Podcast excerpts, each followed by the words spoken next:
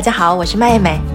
今天要说的故事是美国作家马克·吐温于1876年发表的作品，关于一个勇敢、聪明却调皮捣蛋的男孩，名称叫《汤姆历险记》。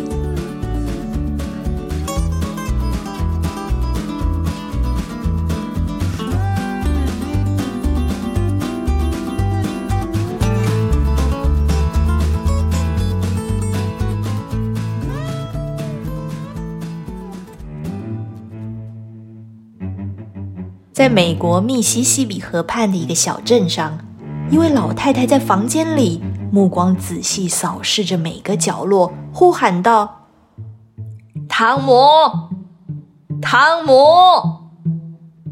老太太找不到汤姆，便弯下腰，用扫把在床底下挥来挥去。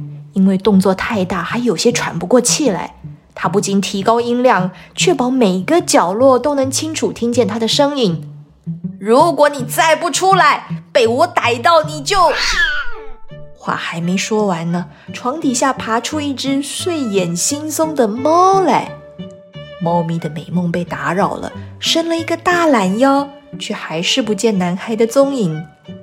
老太太察觉到身后传来轻微的声响，她猛一转身，立刻抓住男孩外套的一角。我就知道你躲在衣橱里，你躲在这里做什么？没做什么，没做什么。你看看你的手，还有嘴巴都沾满果酱了。我跟你说了几百次，不准偷吃果酱，否则我就扒了你的皮。把棍子给我。老太太气势汹汹，举起手中的棍子在空中挥舞，眼看一顿处罚是免不了了。男孩突然大喊：“姨妈，不得了了！你看你后面是什么？”老太太急忙转过身，没想到汤姆拔腿就跑。一转眼的功夫，他已经跳出家门，翻过高高的围篱，消失得无影无踪了。玻璃姨妈望着汤姆消失的地方，愣了一下。明明这一招汤姆用了好几次，他竟然又上当了。老太太哭笑不得，自言自语地说：“老罗，这小恶魔一肚子鬼主意。”我又不忍心揍他，要是不好好教他，那怎么对得起我死去的姐姐？今天下午他要是再翘课，我一定好好罚他，绝对不能再心软了。果然不出意外，下午汤姆不仅翘课了，还玩得很痛快。他口中吹着口哨，像小鸟在唱歌，得意地迈开大步。快乐的就好像天文学家发现了新的星球一样，但汤姆的口哨声忽然停住了，因为在他面前出现了一个年纪比他稍微大一点的陌生男孩。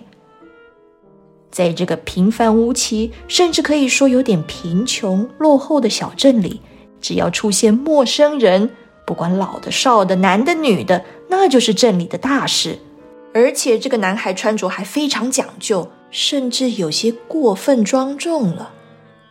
精致的帽子、蓝色的上衣和长裤看起来又新又干净，居然还穿了鞋子、打了领带。他鼻子翘得好高，一副瞧不起人的样子。汤姆越看越觉得自己身上的衣服很寒酸。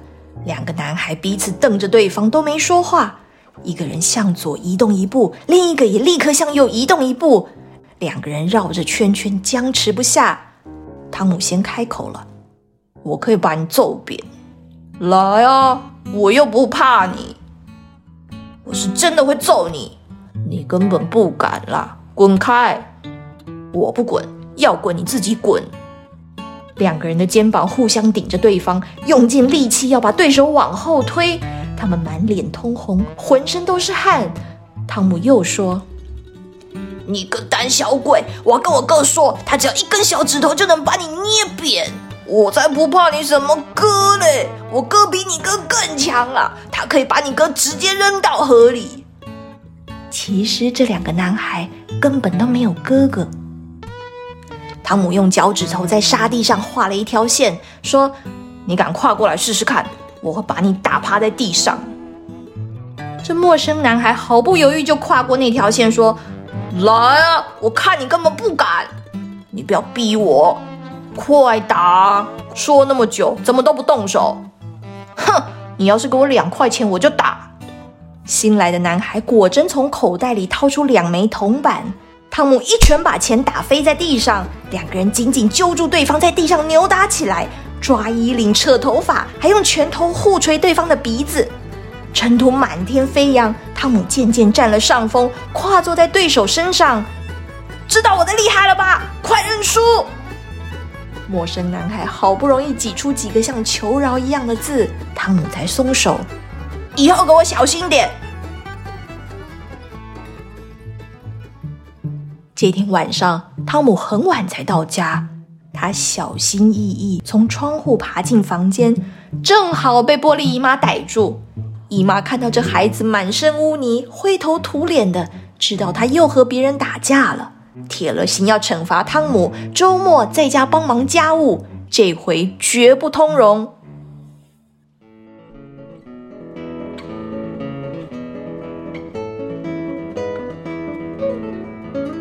星期六早晨，风光明媚，圣彼得堡小镇宁静安详的空气里弥漫着芬芳的花香。如此美丽的夏天，每个人心里都哼着小曲，脸上洋溢着笑容。不对，不是每个人，汤姆就是个例外。他一脸苦哈哈的提着一桶石灰水，拿着一把刷子，环顾着围篱。这一大片围篱足足三十码长，九英尺高，要把它们全部刷好，得花多少时间呢？姆叹了一口气，拿起刷子，从最上层的木板开始刷，刷了沾水，沾湿了又刷，重复一次又一次，感觉像过去了一个世纪。但其实刷过的部分，跟剩下还没有刷到的地方比起来，那简直是九牛一毛。原本今天是要去玩骑马打仗的，要是等一下被其他孩子看到他在刷墙，那不得被狠狠嘲笑啊！想到这，汤姆心里难受的就像火烤一样。就在这绝望的时刻，他忽然灵机一动，想出一个好点子。果然，灵感来的时候挡也挡不住。汤姆开始认真的刷起围墙来。不一会儿，班罗杰斯就出现在街角，咬着苹果，嘴里时不时发出“呜呜”的叫声。他正在扮演蒸汽轮船呢。眼看着他越来越靠近，汤姆却依然专心的继续刷墙。班罗杰斯狐疑的盯着汤姆看了一阵子，说：“汤姆，你又被处罚了。”汤姆好像没听见，心无旁骛的用一种像艺术家的表情检查着他刚才刷过的那片篱笆，然后拿起刷子，很轻巧的又刷了一下。再停下来仔细观察，班罗杰斯走上前去，他手中那颗苹果让汤姆的口水都要流下来了，但汤姆忍住不动声色，继续刷他的墙。班罗杰斯说：“呃，汤姆，星期六还要工作，也太惨了吧？”汤姆突然像被吓到一样说：“哦，班，你什么时候来的？我都没看见你。我要去游泳啊，你要不要一起去？”但你被处罚没办法，对不对啊？汤姆很从容的继续刷墙，漫不经心的说：“你说什么？处罚？那我怎么不觉得辛苦啊？我挺喜欢刷篱笆的。拜托，你怎么会喜欢？为什么不喜欢？刷篱笆的机会可不是天天都有哎。”只见汤姆轻巧的移动刷子，像个大画家一样，这里补一笔，那里又挥一下。然后退后几步，皱着眉头看看效果。班罗杰斯紧盯着汤姆的一举一动，越看越觉得有趣，忍不住说：“哎，汤姆，让我刷看看。”班，我觉得你没办法哎。你也知道我玻璃姨妈，她这个人很爱面子，这一面墙代表她的门面呢，一定要完美。可能一千个人里面，不对，两千个人里面都找不到一个让玻璃姨妈满意的人。不会吧？哎呦，我可以啦！你让我试试看嘛，我只要刷一点点就好。爸，我也想让你试啊，可是吉姆跟席德也想刷，都被姨妈拒绝。要是你搞砸了，我怎么办？我会很小心啦，不然我用苹果跟你换，你让我试试看。汤姆心里高兴的想欢呼，脸上却露出很不情愿又担心的表情。他把刷子交给班罗杰斯。原本可以享受在夏天清凉游泳的班罗杰斯，现在却挥汗如雨的在大太阳底下刷墙。而像班这样天真无邪的孩子还很多呢。每一个因为好奇来看一眼的男孩子，不知不觉就中计了。当班罗杰斯的手累得再也抬不起来，比利已经准备好拿风筝来交换，当下一个粉刷工人。就这样，一个又一个傻孩子排队等着刷篱笆，一连好几个钟头都没间断。下午还没过完，整片篱笆就被整整刷了三遍。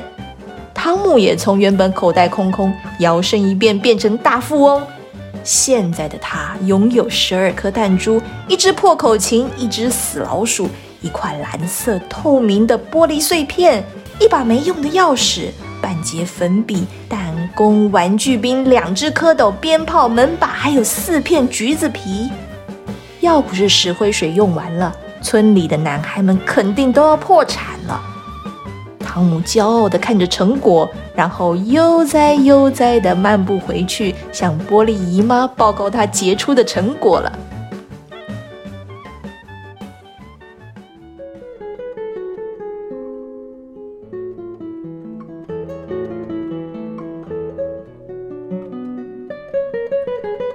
亲爱的听众，在下一集的故事里，天不怕地不怕的汤姆。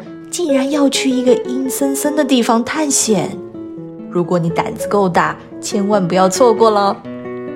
今天故事就说到这里，祝你有个愉快的一天，拜拜。